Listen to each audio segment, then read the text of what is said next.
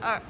Hello，大家好，我们是动力火车。你现在收听的是华冈广播电台 FM 八八点五。我们的节目可以在 First Story、Spotify、Apple Podcast、Google Podcast、Pocket Cast、Sound Player，还有 KK Bus 等平台上收听。搜寻华冈电台就可以听到我们的节目喽。国际周报、体坛消息、冷知识时间、体育小学堂。都在一点就 Pro。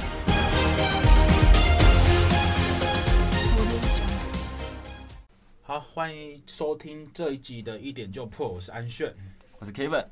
好，那今天的国际周报第一则新闻要告诉大家的就是，呃，先前不是有那个寿司郎的少年，就是在他们恶搞吗？你说甜酱油那一个吗？对，对，那他现在就是。在网络上就是被炮轰嘛，那也被他被寿司郎告了这样子，嗯、对，那他现在就是在家里休学。那事隔至今大概也是两个多月的时间了。那日本媒体就是再度再去做追踪跟采访。那访问到他的母亲的时候呢，就是他表示说，他儿子目前正在反省，对于网络上的批评还有指教，他们也算是虚心接受了。对，因为他说那是他们他们做错的事情，所以这是他们必须要去做承担的。那报道也指出说，就是他的母亲现在就是长得非常的憔悴，然后就是整个人就是心事重重的感觉。那就是被寿司郎提高这件事情，那他们也是说，就是因为案件正在这个审理当中，所以他们也不方便透露些什么东西。他们的邻居也说，就是事情发生之后，他的母亲就是只能在那种超市快要打烊的时候才会出去去采买，就是挑那种人比较少的时间啦。就是他们也会被认出来，对他们也也不敢，也也不好意思再这样子抛头露面。对于这个高中生会做出这种事情，他们的邻居就是也是觉得很讶异，因为他们一家人平常就是给人很好相处的感觉。嗯、这个学生平常也不会有太多很奇怪的行为。之前看到他都是黑色头发，对，因为我们。在那个他舔酱油的那个影片看得出来，他是一个金色头发的样子。嗯，对，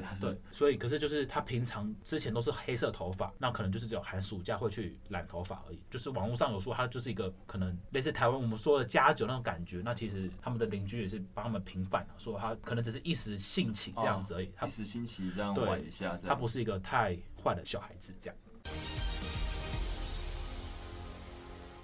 好，那第二则新闻要讲的就是现在很红的 AI，就是人工智慧 ChatGPT。那欧洲的刑警组织在最新的报告就说，这个聊天机器人就是它发展的能力很快速。那它不只用于人类或是学习，它还可以用于歹徒来诈骗，还有吸金啊，可以这样用？对，因为因为 ChatGPT 它大幅的就是加速他们对于未知领域的一个算是程序的研究，对，所以你才能跟他。聊什么东西，他才有办法跟你继续回复，这样，所以他对于网络上的任何的东西，他都是会去做研究，还有去做加强的，就是他也是要进修的感觉，这样子，就是他进修的范围包括一些就是犯罪事情，像一些草拟或计划一些犯罪的事情，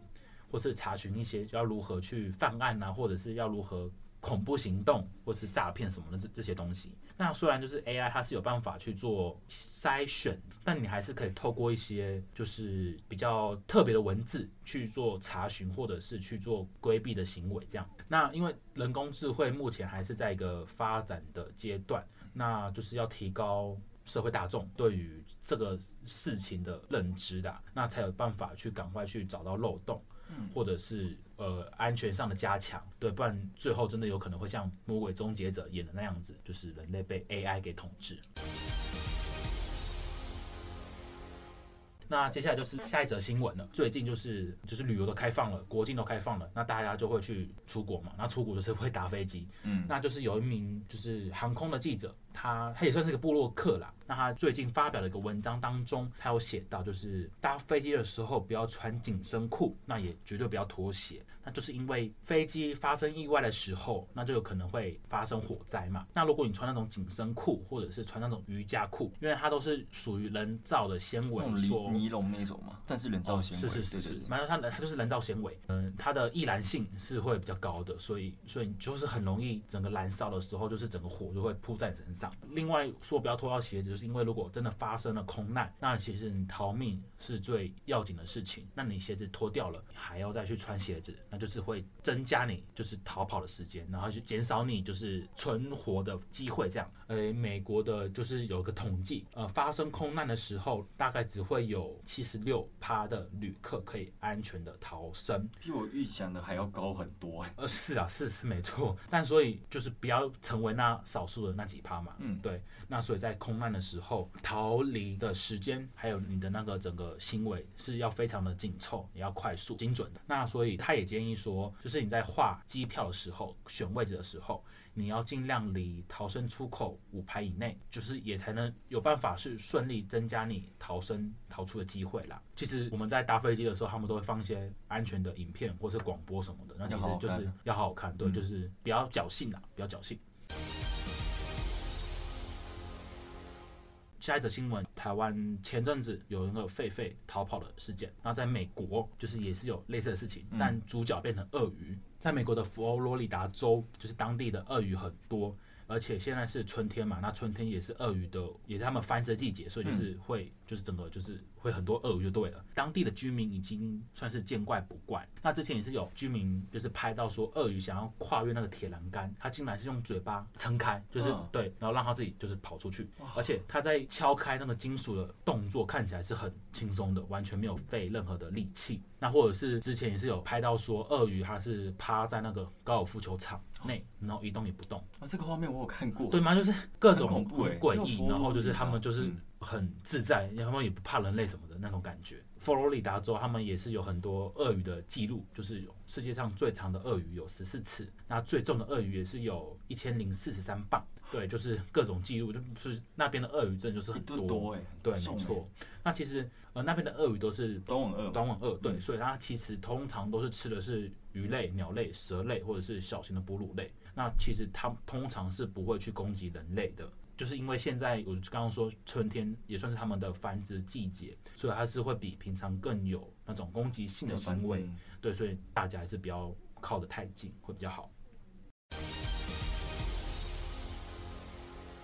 好，那下一则新闻就是要讲的，就是意大利佛罗伦斯一间博物馆，他邀请了美国佛州小学六年级的同学来参观他们博物馆里面的一个雕像——米开朗基罗的大卫像，当做是他们小学的艺术课程。但是，就是家长知道之后，就是批评这是一个色情的行为，然后所以这个校长就被迫离职。那佛罗伦斯的市长就批评说，把艺术和色情混为一谈很荒谬。嗯，对，那其实意大利当地人他们也对于这件事情是难以置信的，对，因为就是他们会觉得美国竟然会有这样的言论或是想法出现，但是他们之间小学也是有个政策，就是说校方要进行任何有可能争议性的课程或主题之前，要必须去知会家长，就是告诉家长们，但是就是他们没有先事先讲，所以才会有家长去抱怨，所以才会有校长被迫离职这件事情啊，对，那。我是觉得已经二十一世纪了，这种事情真的是不应该再发生。它就是个艺术的东西，对对，就是用艺术的眼光去看它。好，那下一则新闻就是说，喝咖啡会引发心脏的衰竭。对，那因为咖啡是大家最常用来提神的饮料，它有好处，当然也是会有坏处。嗯、每天喝就是喝咖啡。会让人的活动力更高，但进而会影响到你的睡眠时间，然后也会有更高的风险去罹患心悸，然后导致心脏的衰竭。那就是有美国的一个实验，就是有一百名的受试者，那他们平均年龄是三十九岁，那就是一般的上班族的年纪这样子。那就是每天去测量他们的走路的步数啊、睡眠的时间，还有那个血糖的一些仪器跟心率的追踪检测的结果，就是很明显的。你喝咖啡的时候会比不喝咖啡的天数多走了一千多步，但你睡眠的时间也会减少大约半个小时。会这样？对，那所以就是就很明显的是说，你的活动力越高，那你的睡眠时间就是会越少。嗯，对，就是因为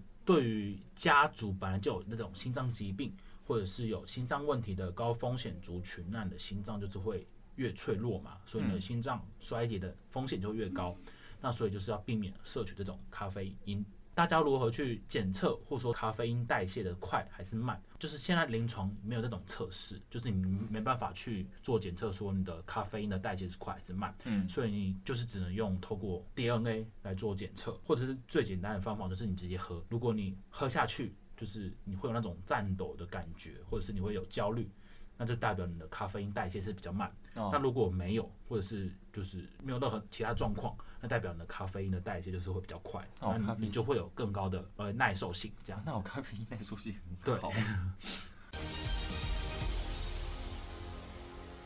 好，那下一则新闻就是讲的，就是说，如果你好好的去保养的车子，那你的车子普遍的里程大概就是二三十万公里。但就是有一名车主，他在二零零六年的时候，他买了一台丰田的 Highlander，他在这十七年的时间，他总共开了。一百六十万公里啊！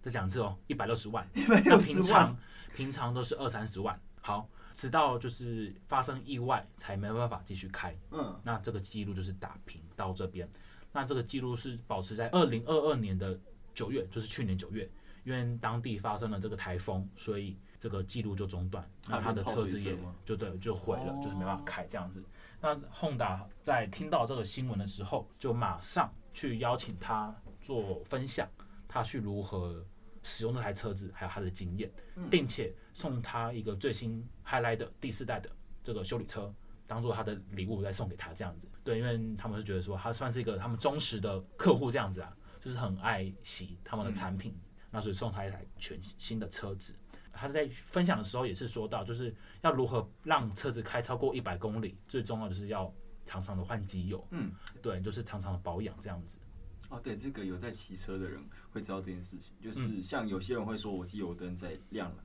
我才换。对，如果这样有说不行嘛？其实我有问过，他说其实没差，就是车子引擎没有那么脆弱。嗯、但是你想要你车子开久一点，就是固定，像汽车里程是会拉长一点，像机车就是你 OK 啊，你有时间就是尽量一千，然后是那个皮超过的，嗯，一千就是这样去换这样。嗯、可是我觉得刚刚那个太惊人。一百六十万，一百六十万，一百六十万呢，就是还算印证那个，你知道？就是民间的一个小传说，那个日本的就是开到你想换还坏不掉，对，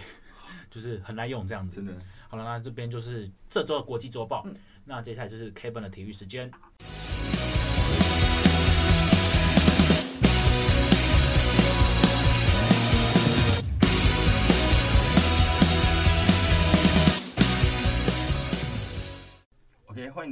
来到我的糗事时间。那今天这礼拜的话，跟大家讲一下我们赛车好了。赛车的比赛的话，因为很多有拉力赛啊、F1 那些。那首先要了解这个之前，我们要先了解一下赛车的起源。那当然，赛车就是一种技术运动嘛。它是在一八九五年的时候，这项运动是第一次出现的时间是在法国。它在一八九五年出现，那如今它已经成为了全世界吸引最多观众观看的体育赛事之一。台湾就是摩托车王国嘛。那摩托车其实很多新车发表试乘，尤其是偏向那种运动型的车款，他们很喜欢就是在赛车场的赛道去做一些试验，这样。然后接下来我们再回到赛车，那会不会好奇就是其实赛车你也看过很多嘛，像 F1 那个就不用讲，那其他拉力赛那些会不会说有点好奇说那个比赛的车子到底是不是可以不可以去开到路上嘛？嗯，当然其实它是不行的。虽然说本质上像有些赛事的要求是说它那个是要量产型的车子，那那个量产型的车子可能是。它有一个最低的标准是至少要生两千五百台，嗯，所以像前一阵子在台湾不是去年的时候有首批进来的是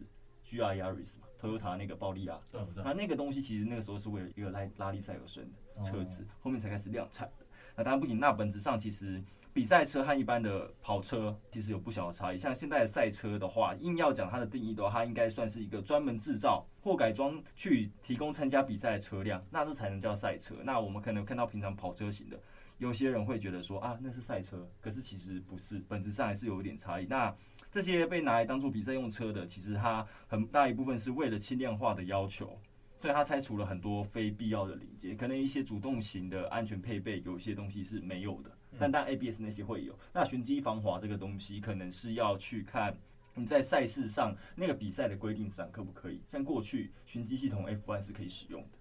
那过一段时间之后，有一年过后，它又不这个东西的又被取消掉，又不可以再用它。就是会陆陆续续的这样去做。对，它会一些修正、修正、修正。那我们待会讲到 F1 就是后勤的部分，那也蛮精彩，可以再待会再跟大家说一下。那所以它也因为这样，就是除了非必要的零件，他轻量化就把它拆掉，对赛事没有帮助的东西，那会拆掉。造型像最典型的 F1，就那个造型的车非常的低趴嘛，流线型很重，那当然它就是不适合去在一般的道路上去做驾驶的车子，所以它在外观上也会有不同。所以单就车子的性能来看，它可不可以开在道路上？它其实可以，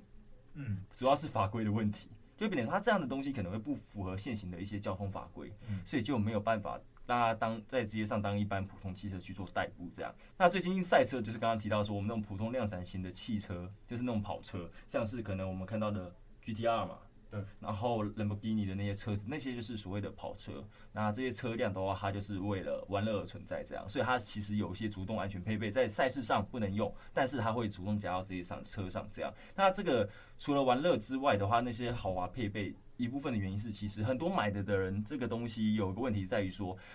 它的马力跟那些动力设定其实已经非常接近比赛用车了。嗯，所以那你没有经过专业训练或没没有经过专业赛事赛车训练的人来讲，它其实会在细微的操控上操控的没有那么好。像你看到有些可能超跑的事故是什么打滑，对，打滑然后撞分割岛。那有些状况是有些人他是 Sport 模式开的，他会把很多会介入。驾驶去驾驶，像那些什么防滑啊那些东西，它都都会被关掉。嗯，它关掉之后，要让它最好的操驾体验嘛。那这个状况是你没有受过训练的人，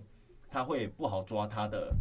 动力啊、离合器那些东西的衔接的点要怎么用，那在使用上很危险，所以才会变成说后面这些跑车会再加上这些东西让供一般民众使用这样。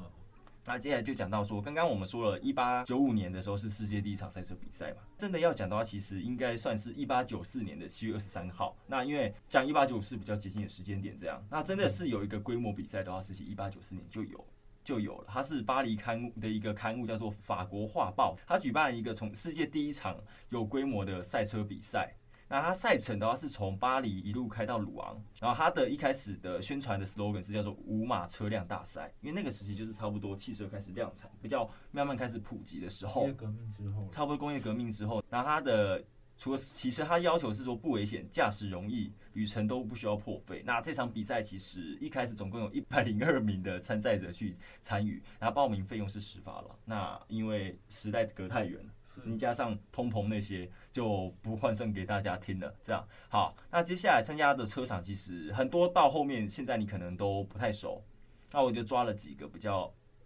比较可能比较有机会听过。第一个是那个时候叫别的名字，它后面是宝石，就是你看过那个车子是不是有的车子 Mark 前面是有个十字的那个？是，那是一个法国的车商。那另外一个是潘哈德，那我都是抓现在可能还在的。潘哈德的话，他现在还在。可是它的专精项目，就像我们知道有些车，像以前有萨博这个瑞典厂商有出车子，但是他现在就是专精的做飞机引擎那些东西，跟 Volvo 会做坦克一样。那这个厂商现在就是专门在做装甲车，它已经有点像是军工产业。那发现那个时候其实你会就很不幸，战争当然不好，但是你会发现说，其实很多次科技的进步都是因为战争。那很多的像现在汽车、飞机。一开始也都是军工出来，那后面它发展到一定规模，战争结束了，看似要像美国的那些军工企业一样，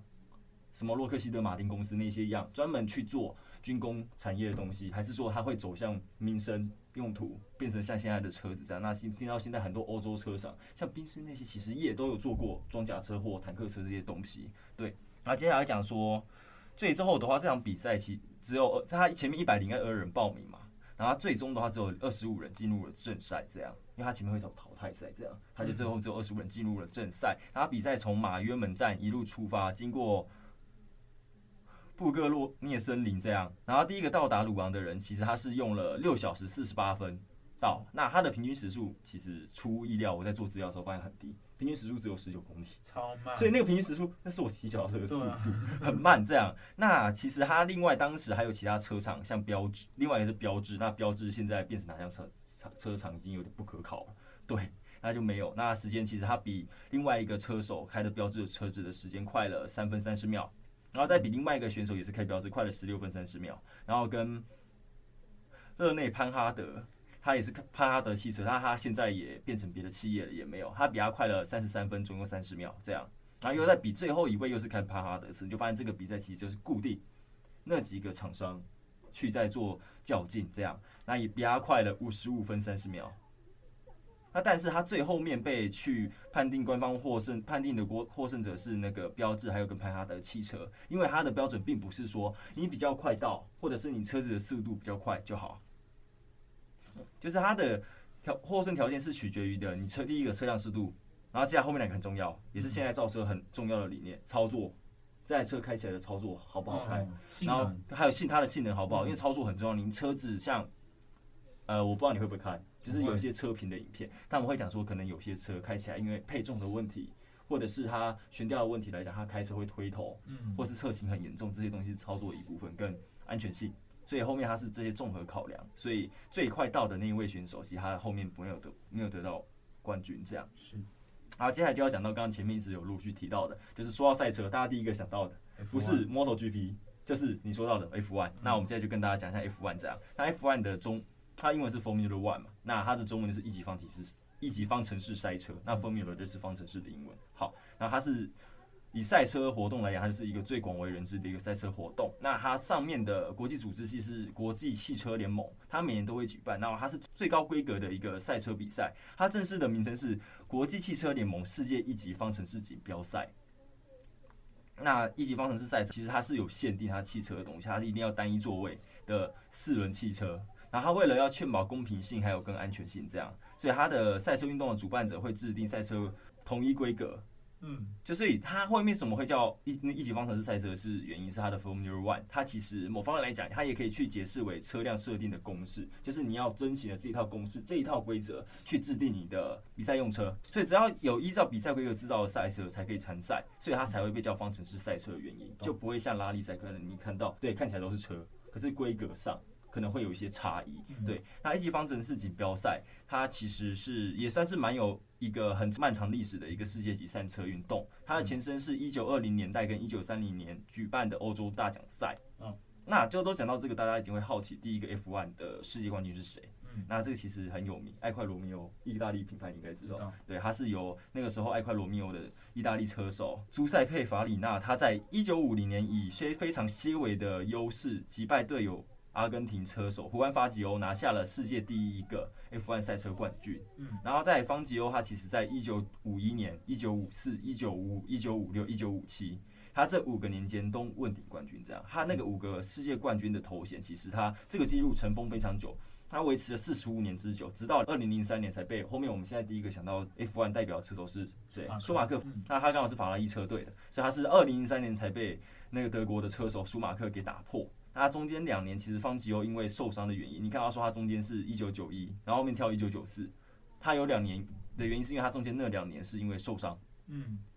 所以他后面才没有拿到世界冠军。所以就刚刚前面讲到方吉欧，他拿了五年的冠军嘛，嗯，所以他统治 F1 的第一个十年，其实是很多赛车迷，不管是新的还是旧的，有去研究过这段历史的人，其实他会很怀念这段历史。这样，所以长期以来，他一直都被尊称为是 F1 赛车里面的大师。算是一个时代，对，它算是一个时代，就像可能我们这个时代，我们看网球的 Big Four 的概念一样。下一个时代可能也会说，哦，上一代很强，就跟现在的时代。LeBron 那一些篮球，但是大家还是会怀怀念 Michael Jordan 那个时期一样。对，那接下来要讲到，因为 F1 可能相对大家会不知道说，哦，我知道第一名一定会有分数，嗯，但是不知道说他排排名是怎么排的。他每个赛季就会看到说摩纳哥啊这些地方，他在世界各个不同的城市大概举办二十场的大奖赛，每场的赛事的积分如下。如果你是排名第一名，因为他总共有前十，那我就讲到前五就好，没关系。他第一名是积分会二十五分。然后第二名积分十八，第三名积分十五，第四名积分十二，第五名积分十，然后最后挑第十，他第十名就是一分。这样，那如果说他在最速单圈并在前十完赛的话，他会拿到一个，嗯，可能他不是第一名，可他会有一分。然后如果是你是在十一名以下或未完赛的，你就是没有积分。这样，然后对后面比较特殊的是要讲到，因为运动我们讲了这么多周以来，你会发现规则赛制一直都会与时俱进。那二零二一年的赛季，其实 F1 引入了一个新的东西，它叫做排位冲刺赛。二二年的赛季的排名积分会变成说，第一名是八分，就在冲刺赛的状况下，第一名是得到八分，第二名七分，第三名六分，第四名五分，第五名四分这样。然后就是第九名以下跟未完赛的是零分。那这个冲刺赛就是因为本来一开始是会排到前十嘛，那现在就是第九，第九过后就什么都没有这样。那我们就来挑一下，因为我们都知道说 F1，那你要有得有办法打 F1，你本身车子。的家底要够厚，嗯，你要有一个很有名的车厂，但是里面中间有个很特别的，我们待会跟大家说，那就是来讲一下有哪些车队。这个我们挑了一些可能大家比较会知道的品牌来讲，像第一个大家就不用讲，都知道宾士，宾士是长时间很长去有主车队去比，而且它是少数几乎没有离开过的一个车厂。然后再来就是 Red Bull，对 Red Bull 这几年蛮特别的，蛮常会出现。那接下来下一个就是法拉利，是英国品牌迈拉伦，然后接下来是。阿尔派，那阿尔派要讲的原因是阿尔派可能不知道，但是法国有一个叫雷诺汽车，可能有玩赛车游戏会知道。那我特别讲雷诺汽车会抓出来讲的原因是，它除了雷诺汽车之外，它其实跟一个很有名很大的日本车厂是有有关系的，是尼桑。嗯，在那个时候，尼桑其实面临比较严重财务危机的时候，那个时候是被雷诺收购收购了。对，那接下来就是 Aston Martin，就是又是那个英国的车厂。那如果喜欢看。零零七那些英国的特务片就很喜欢奥斯顿马丁的车子，对，然后接下来就是爱快罗密欧，然后在过去其实蛮特别，刚刚有说到日本车厂嘛，那在过去其实 Toyota 跟 Honda 他们其实是有短暂参加过的，嗯，就是在二零零二年左右到好像二零零五年，就是参加没有几年，他们后面也都退出赛事，就跟这几年看 MotoGP，其实有一些日本的车厂其实成绩还不错啦，但是后面也有退出整个赛制，对。那可能是因为安排干嘛？那其实我最近蛮期待的是会不会看过几年，因为像这几年那个 Toyota 的新的 CEO 丰田章男嘛，那你跟大家说他上任之后，其实在车子车体上啊、操作性啊、刚性那些，其实做了很多的改变。因为他本身是喜欢赛车的人，所以他有个蛮特别的插曲是，他其实那个时候暴力啊干嘛的，他那个时候暴力啊会催生出来，其实是有一个故事的。他是那个时候是还想要比那些拉力赛的，但是。他练习的车子是别的车厂的车子，他发现啊，我要练这些东西啊，为什么我自己家没有做这个东西？他是个爱赛车，有一个浪漫情怀的人，嗯，后面才催生出了暴力啊，跟这几年你看到 GT 八六、GR 八六，跟很多年前就差不多在头文字 D 那个东西出来的年代，那个时候日本不是车厂有很多很厉害、不贵，但是性能很好的平价跑车，在那个时期还有 Supra，Supra 后面他这几年策略变成说，像他 Supra 是跟 B N W 的 Z 系列合作。去做的车子，那它的八六就是跟斯巴鲁 GR 八六这样，它是用这样的方式去来帮它补足一些过去这几年没有琢磨赛车或者是运动型车款的一个劣势。这样，那接着再讲赛车，因为不只是只有 F1 而已，它还有分耐力赛跟二十四耐，斯帕二十四小时耐力赛和纽柏林赛道的。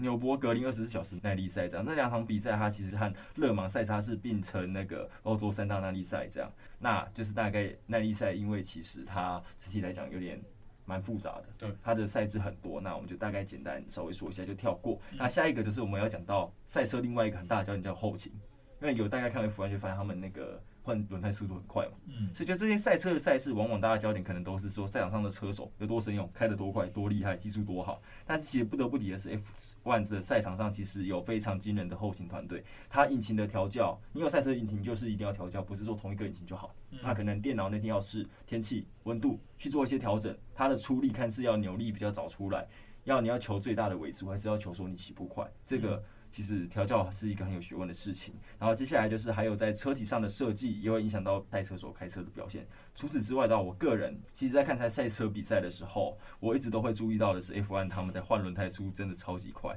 那其实 F1 它有规定，每一个比赛的赛车手其实在赛事中都需要换轮胎，而且是要换两种不同配方的轮胎，因为不同配方的轮胎它特性会不一样，比赛效果不一样。那他会强迫每场比赛的话，车手一定都要进站去换轮胎。所以他们这个时候有一个战术很大影响的策略是说，他在要什么时候去进站换轮胎，是一个非常重要的策略。他对胜负其实会有很大的影响。那说到换轮胎的话，提到我们刚刚说到的红牛 Red Bull 车队，他在二零一九年巴西站其实打下了一个很惊人的世界纪录。他最快那一场比赛最快的时候，他是一点八二秒换完四颗轮胎，